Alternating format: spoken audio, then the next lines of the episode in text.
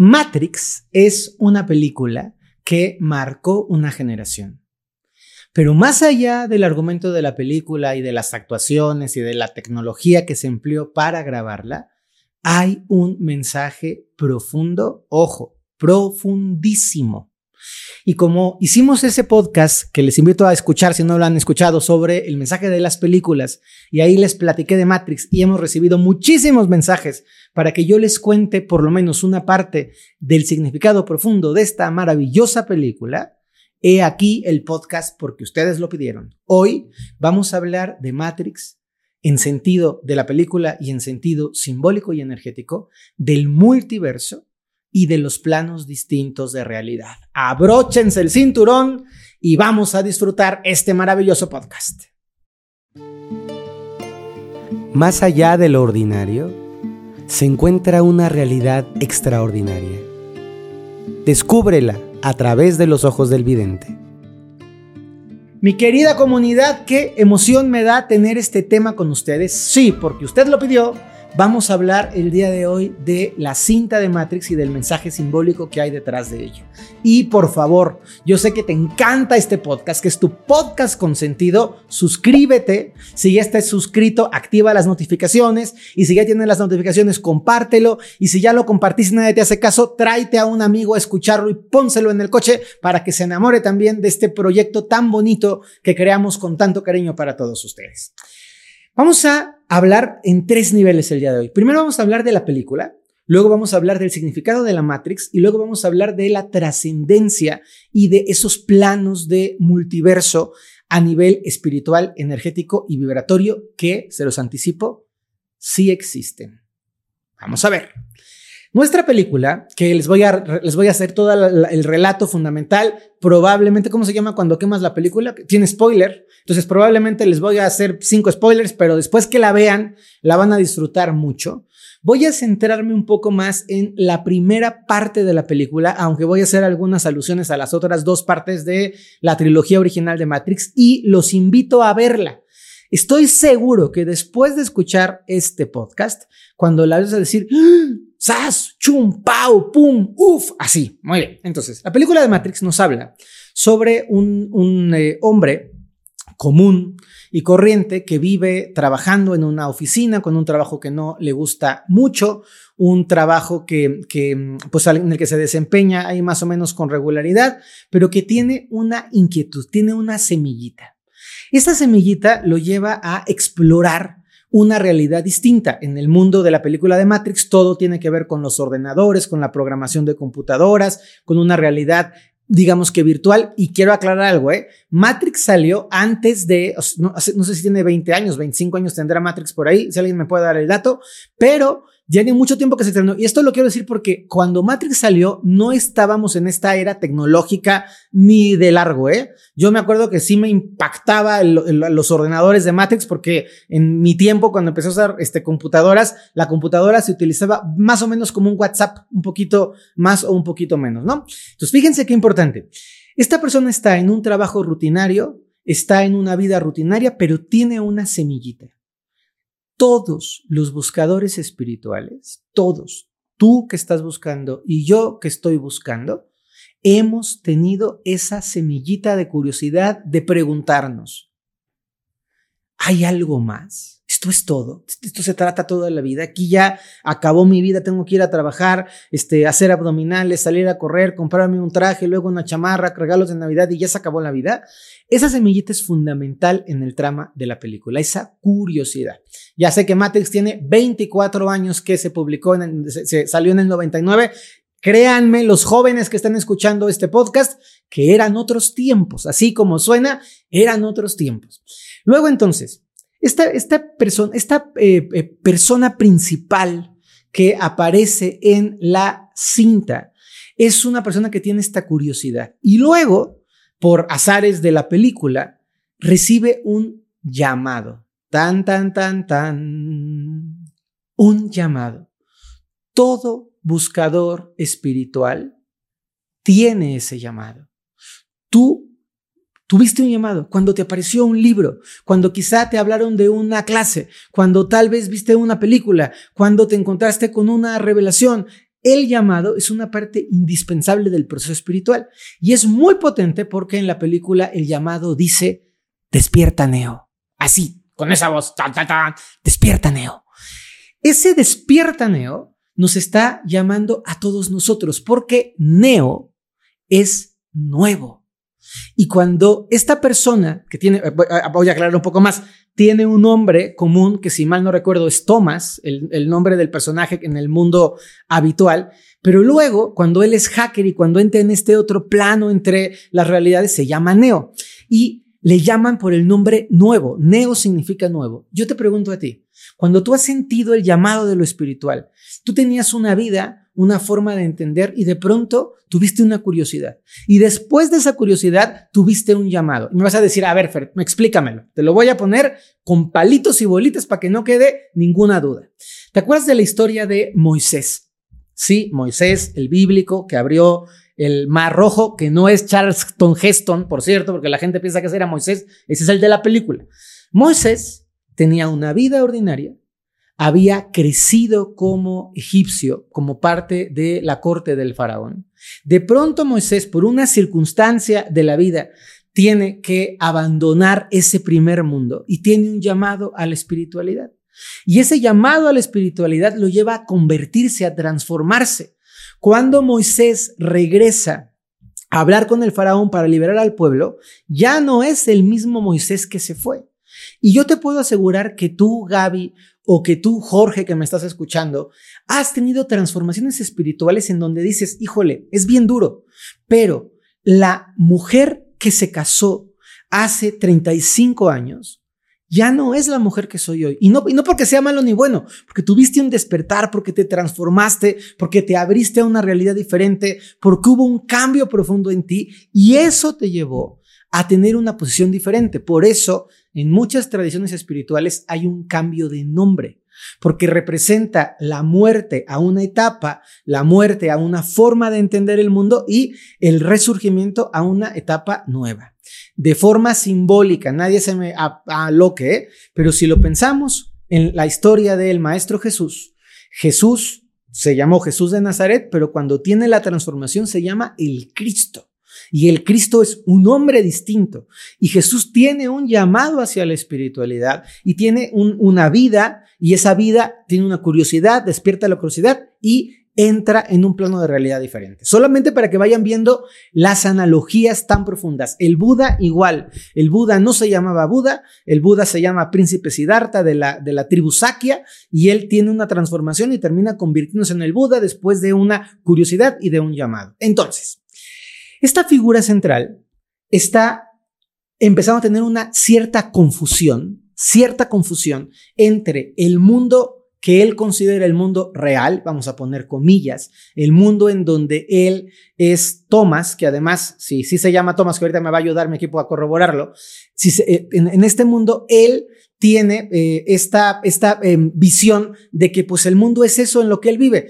Y ojo, Thomas en una, en una derivación tiene el mismo origen semántico que la palabra hombre. Ya esto sería muy largo de explicar, pero es el hombre y luego el hombre nuevo, el hombre neo. Y Santo Tomás es el gran, el gran apóstol de la duda, el, no quiero tener, quiero tener, constatar. Entonces hay una transformación de ese Tomás a este neo. Miren que estoy hablando de memoria y mi equipo me va diciendo por atrás que sí voy bien, así que sí vi bien la película, ¿eh?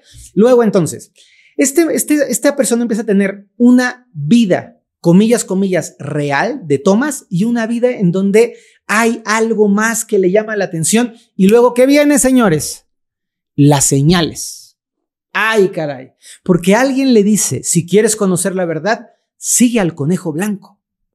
Y ese conejo blanco, ¿qué tiene que ver un conejo blanco? Pero de pronto pasa la película, la saga, hay piel y este, como hemos, ponquetos y así todo en la película. Pero de pronto lo invitan a salir y de pronto una de las chicas, bastante guapa por cierto, según me acuerdo, tiene un tatuaje de un conejo blanco. Y él dice, sigue al conejo blanco y se va con esta chica. Lo importante es la señal escucha las señales y sigue las señales. Y yo te quiero preguntar a ti que me estás escuchando o a ti que me estás viendo, ¿cuántas veces has captado una señal y has seguido la señal? Porque la gente pregunta mucho, es que, ¿qué significa el 444? ¿Qué significan las libélulas? ¿Qué significan las mariposas? Todos significan cosas bonitas, constructivas, poderosas. Pero, ¿para qué carambas quieres una señal si no le vas a hacer caso, mijita? A mí me, me cansa la gente. Es que por favor dime qué significa mi sueño. Si te digo qué significa tu sueño, vas a actuar. ¿O vas a seguir siendo un rábano encebollado con, el significado de tu sueño? Pues entonces no te lo digo. Porque las señales, ojo, las señales espirituales están diseñadas para que las sigamos. Si nosotros no seguimos las señales, las señales no tienen utilidad. Usted muchacho sigue las señales. Ya van viendo cómo, cómo hay mucho, de, mucho detrás de la cinta. importante, ¿eh? estos son los primeros minutos de la película y ya tiene todos estos símbolos que le estoy dando. Resulta entonces que una vez que Neo sigue al conejo blanco, conoce a, una, a un personaje emblemático, nombre simbólico, Trinity. Trinity significa la Trinidad. Y la Trinidad es aquello que nos saca de la dualidad. Entonces, el hombre, Thomas, que estaba dormido, se, convierta en, se convierte en Neo y a través de ser Neo encuentra a Trinity, la Trinidad, la salida de la dualidad. Y esta mujer, que es muy importante en la serie, es muy guapísima y todo, esta mujer le dice fundamentalmente, hay algo más de lo que tú crees que es la vida, hay algo más de lo que tú crees que es el mundo. Y resulta que lo lleva con un este, supremo guardián del conocimiento, que a mí en lo personal me gustó el personaje, porque generalmente este se llaman maestros del umbral en la tradición espiritual. Este maestro del umbral es así como, como Yoda o es así como Voldemort. No, no sé, como Dumbledore, perdón, de quien vio Harry Potter, o es así como eh, el Señor de los Anillos, que se me fue, ¿cómo se llamaba? El Señor de los Anillos. Gandalf, gracias. Aquí tengo apuntadores para que vean. Gandalf, ¿no? Es este sabio así, viejito, con cara de ya me cansé en la vida. Y resulta que en la película de Matrix, este hombre que se llama, ¿cómo se llama? Morfeo. Gracias. Aquí vean, esto está buenísimo. Un día si se por también los invitamos a grabar el podcast. Morfeo, gracias. Morfeo es el señor de los sueños.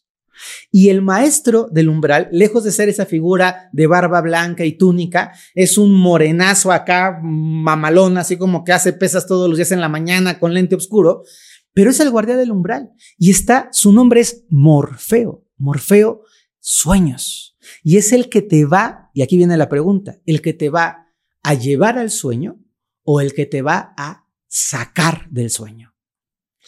Los maestros servimos para sacar del sueño o para llevar al sueño, como cada quien lo entienda.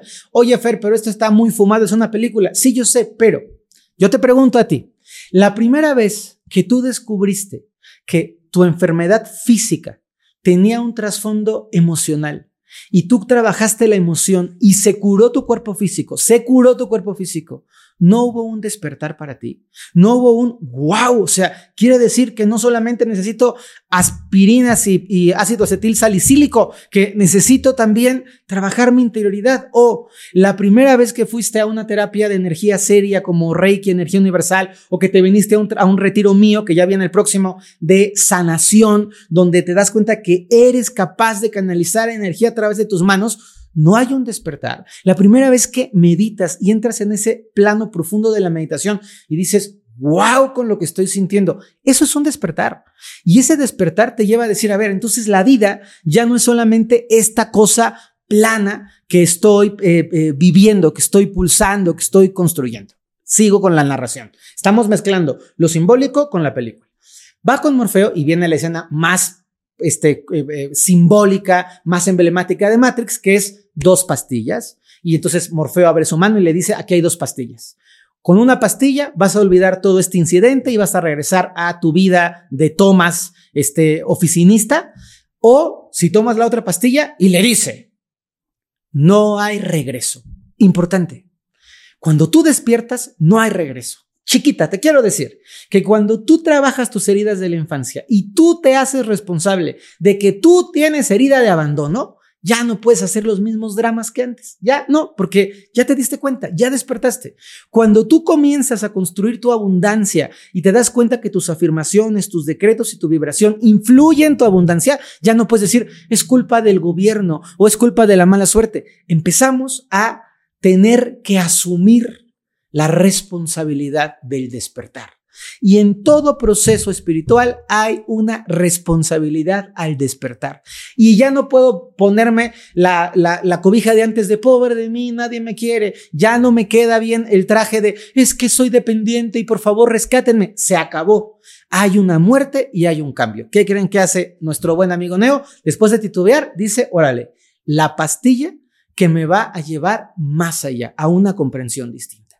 Y esa pastilla lo hace que tome conciencia de algo que es muy, muy raro, pero se los voy a describir de una forma lo más sencillita posible, y es que él vive en una realidad, su realidad donde él es oficinista, es una realidad falsa, que es un mundo que se llama Matrix, en donde él está como dormido, como en un estado de coma, y hay un mundo verdadero en donde él existe, pero ese mundo verdadero es totalmente diferente a su mundo ilusorio.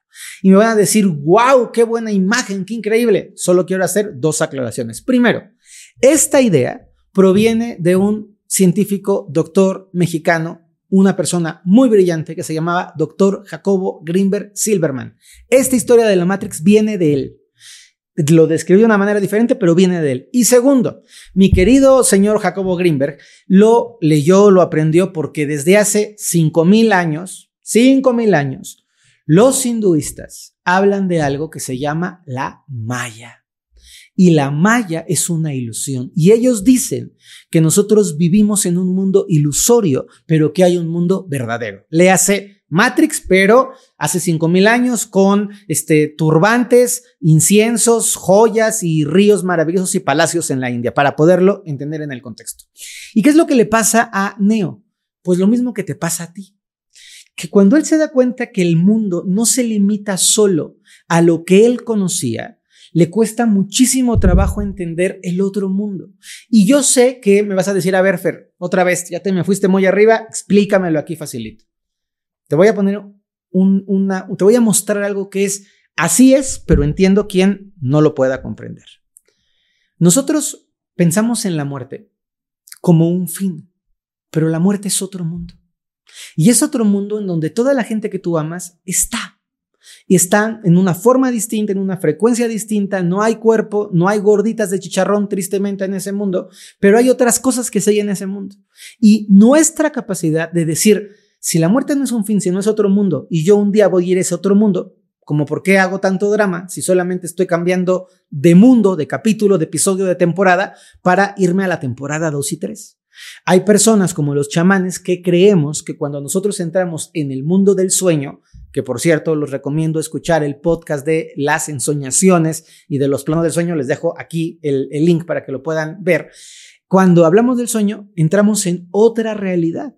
Hay personas que hablan de realidades más, eh, voy a decirlo así, más sustanciales, más físicas, en donde tú te desplazas en otra forma y hay gente que habla de realidades más simbólicas, en donde energéticamente, vibratoriamente tú estás en otro plano de conciencia. A mí de repente cuando me dicen, Fer, pero esto de los planos es muy complicado, yo siempre digo, a ver, ¿Ustedes creen que el Olimpo, el Olimpo de los dioses griegos, no el monte Olimpo, el Olimpo de los dioses griegos, de verdad de plano no existía y que solo estos estaban acá abajo sufriendo porque no había nadie allá arriba?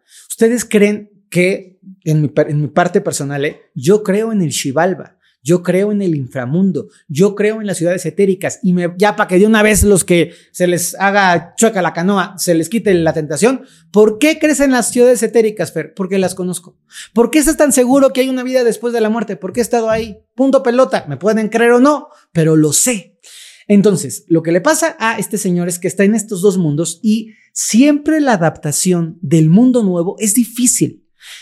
Siempre que nosotros nos estamos tratando de, adaptar a una visión de pensamiento diferente, cuesta. Nadie cambia de realidad diciendo, ay, qué a todo dar, qué padre. Hay un cambio. Incluso la gente que nos escucha que han migrado, la migración a su forma es un cambio, un mundo nuevo. Si tú eras soltera y te casaste y te fuiste a vivir con tu esposo o con tu esposa, hay un mundo nuevo. Si tú eres una persona que vivías en una realidad en tu casita, en tu colonia y te cambiaste de ciudad, hay un mundo nuevo. Entonces, los mundos nuevos son desconcertantes. Se nos está acabando el tiempo y voy a tener que hacer una super síntesis de lo que sigue, pero si a ustedes les gusta esto, ya saben, nuestra manera de saber que les gusta es con sus views. Si lo ven mucho, si lo comparten, hacemos una segunda parte con todo cariño. lo que le pasa a este muchacho es que empieza a vivir entre los dos mundos, entre las dos realidades. Matrix es el mundo falso, pero donde él era oficinista para que ubiquemos, y el otro mundo tiene toda una configuración muy particular, dura, eso ya vean la película, pero es un mundo verdadero. Y curiosamente se llama Sion. Sion es otra palabra simbólica, es un, guiño a la tierra prometida, es un guiño a la tierra verdadera. Y todo lo que ocurre ahí es, impactante, ¿eh? los nombres de los personajes, los nombres de las naves, son todos nombres codificados de una forma bien, bien interesante. Hay que revisarle. Por ahí aparece Nabucodonosor, que es, que es, que es muy importante tanque, la persona que traiciona, hay que checar cómo se llamaba la persona que traiciona en la película. O sea, es bien interesante cómo todos los personajes van dándole una forma, los generales, y hay una figura que no se me puede quedar fuera de esta, de este, de este, este podcast, y es el malo de la película. El malo, malo, malo, malo de la película, que es un programa informativo que aparece en el mundo falso de la Matrix, donde es oficinista, se llama señor Smith. Y el señor Smith, que es una forma, en, Estados Unidos, llamar, apellidarse Smith es como si en América eh, dijéramos este, González o Hernández, que creo que es el apellido que más veces se repite, o Sánchez, es un genérico. Smith significa cualquiera, eh, esa persona promedio, estándar, que no tiene nada sobresaliente.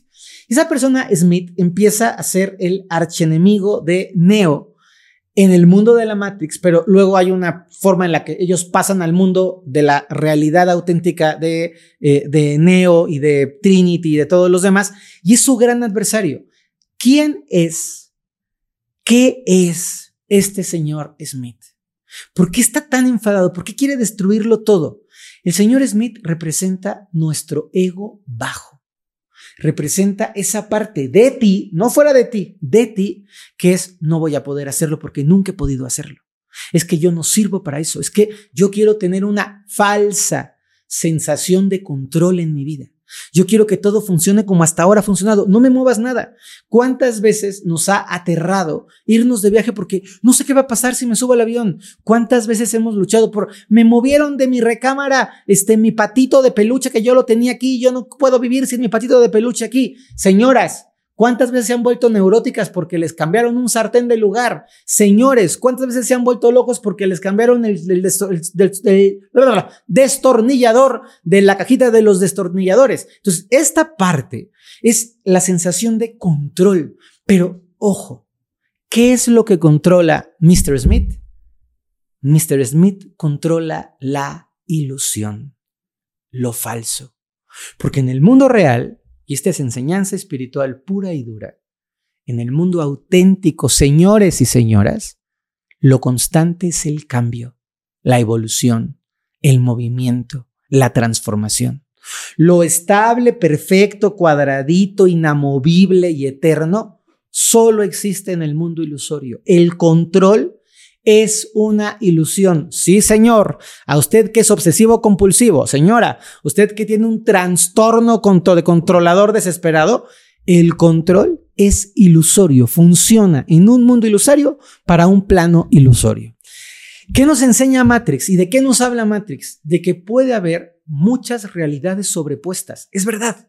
Es verdad que podemos estar aquí y podemos estar vibrando de una manera diferente en otro eje de tiempo y de espacio. Si a mí me preguntan, Fer, ¿cómo? ¿Tú estás aquí o no estás aquí? Yo estoy aquí, pero hay un Fer o una parte de Fer que está en otro plano superior, que a veces me apoya, me aconseja. Ese plano superior es como la película, afortunadamente no, porque la película es película, pero hay un plano superior. Me, dicen, Fer, pero entonces, ¿dónde están los muertos? ¿Ya se murieron? ¿Están en el panteón? No, señores. Los muertos el cuerpo está en el panteón. Una parte de su energía está en tu recuerdo, en tu amor, en la fotografía, en su consejo, en la casa que construyó, en los árboles que plantó, en la comida que enseñó a hacer. Y otra parte de su ser está en el cielo. Ay, Fer, pero ¿y si reencarnó? Pues ahí está, justo. Una parte está en el panteón, otra parte está en tu corazón, otra parte está en el corazón de tu hermana, otra parte está en su rancho, otra parte está en el cielo y otra parte ya reencarnó. ¿Cómo ves? ¿Y cómo? Pues así, porque no somos seres físicos lineales que si nos perdemos un cacho, nos acabamos. Quiero completar con aprendizajes, tres aprendizajes importantes. Primero, Ah, y la película se las súper recomiendo. Después de lo que les estoy contando ahorita, la van a ver y la van a gozar triple. Les voy a dar dos tips para ver la película, ¿de acuerdo? Primero, cada que en el mundo de Matrix llueve, hay una señal. Detrás de la lluvia en la película de Matrix hay un mensaje súper profundo. A ver si lo pueden ustedes encontrar. Y segundo, dentro de los bicharracos que atacan a las naves en el mundo de la realidad, hay unas especies como de calamares o de pulpos. Observen cómo se comportan esos calamares y esos pulpos y busquen qué significado tienen. Les va a volar la cabeza, es súper bonita. Y la saga completa, las tres películas son muy buenas, las tres, la comprensión hace, hace guiños al budismo, hace guiños al hinduismo, hace guiños al cristianismo, hace guiños a la crucifixión, hace guiños a, a la resurrección de los muertos, es, es, es muy simbólica la película, muy poderosa hay figuras que son muy emblemáticas como el arquitecto, como la sacerdotisa pitonisa, no sé cómo se llama en la película, pero esta mujer arquetipal que tiene la conciencia y que guarda la memoria, que es una mujer también morenita, preciosa, es muy importante que la vean. Tres aprendizajes. Primero, tenemos que saber que si nosotros queremos despertar, tenemos que ser curiosos. Por eso explora, aprende, busca indaga, métete a los libros, ve imágenes, estudia símbolos, lea a Jung, a Gurdjieff, lee, en, la profundidad a Krishnamurti, aprende a leer todo el, el, lenguaje simbólico de Nicolás Gogol, métete en procesos de trabajo profundo de arte sacro, indaga en la profundidad de las enseñanzas de la alquimia, búscate un grimorio, busca, explora, porque de alguna manera esta búsqueda te va a ir llevando al despertar. Segundo aprendizaje, todos necesitamos un maestro del umbral. Ese maestro del umbral no tiene que ser una persona, puede ser un libro, puede ser un consejo, puede ser una pintura, puede ser un 20 que te cayó. Pero es importante que reconozcas al maestro. ¿Y cómo lo vas a reconocer? Porque al principio no va a darte lo que tú quieres. Pero ¿por qué no me lo va a dar? Porque los maestros tenemos que poner a prueba a las personas para saber si son dignas de atravesar las puertas. A ver, Fer, no, está muy enredoso. Te pongo algo muy fácil. Yo te puedo recomendar a que tú leas un libro o a que tú veas la película de Matrix, justo. Ahí está. Pero si tú no pagas una cuota interior, emocional, energética, para que te, te, te comparta las claves, tú no vas a poder atravesar el umbral. Tú habías visto Matrix tres veces o cinco o no la habías visto, pero hoy tienes claves para atravesar el umbral. Fer, ¿y cuál es la paga? Pues muy fácil, eres mi seguidor. Y si has llegado hasta aquí, tienes la posibilidad de escuchar esta clase que te va a abrir el umbral. Oye, Fer, pero el umbral, un libro, perfecto. Tú puedes leer un libro y dentro del libro, en las, en las intersecciones del libro, hay grandes mensajes de sabiduría. Pero hay una parte en donde el libro te cobra. ¿Cómo me va a cobrar un libro? Con tu tiempo, con tu dedicación, con volverlo a leer, con tratar de entenderlo más, con ir a la profundidad. Hace mm, muy poquito, hace cuatro o cinco días, acabé de leer un libro que he leído tres veces en mi vida y que es un libro con mucho mensaje simbólico que se llama Demian. Es un libro de Hermann Hesse, un libro muy enriquecedor. Lo leí cuando tenía, yo creo que 19 años. Lo leí cuando tenía, yo creo que 20, 23 años y lo acabo de volver a leer a mis 41. Y hay una enseñanza profunda detrás, pero no me la revaló la primera vez que la leí. La segunda me dio como que mis ojitos, pero esta vez dije, wow, y es parte de pagar el peaje. Entonces hay que buscar ese maestro y hay que aprender a dar tiempo, atención, cariño, este, cultura, profundidad, reflexión para atravesar. Y tercero, es maravilloso entender esta multidimensionalidad. Me parece lo máximo del mundo el que les pueda contar de los planos de ensoñación, de las realidades, del multiverso, del mundo de la Maya o del Matrix, como le quieran llamar. Pero la primera vida es esta. Y a ti te toca, antes que ser una persona iluminada en el séptimo cielo, ser una buena persona aquí. Y antes de buscar a tu llama gemela en el cielo pleiadiano, buscarte a tu compañera de vida aquí y cuidarla y llevarla a bacalar porque lo necesita. Es muy importante que tú seas consciente de que lo que tú quieres desarrollar, despertar y trascender en ti, en otros planos, tiene que empezar en este. Querida comunidad, Matrix es maravillosamente interesante, pero tu mundo interior es mucho más profundo, mucho más mágico y indiscutiblemente más inmenso. Y inmenso también puede ser tu próximo año. Por eso te quiero invitar a tomar un curso de tres días en donde les voy a enseñar cómo viene la vibración del año, cómo tengo que alinearme con el año para potenciar todas nuestras cargas vibratorias y co-crear un año extraordinario. Les dejo por aquí la información. Les mando un abrazo grandotote, cuídense mucho, por favor. Sean capaces de abrir los ojos, de escuchar las señales, de atreverse a buscar y sigan creciendo.